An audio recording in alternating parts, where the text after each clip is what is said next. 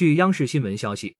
当地时间十一号凌晨乌克兰总统泽连斯基通过社交媒体表示乌克兰没有研制任何化学武器和其他种类的大规模杀伤性武器全世界都知晓这一点。他指出如果俄罗斯在这一问题上针对乌克兰俄方将遭到最严厉的制裁回应。感谢收听羊城晚报广东头条。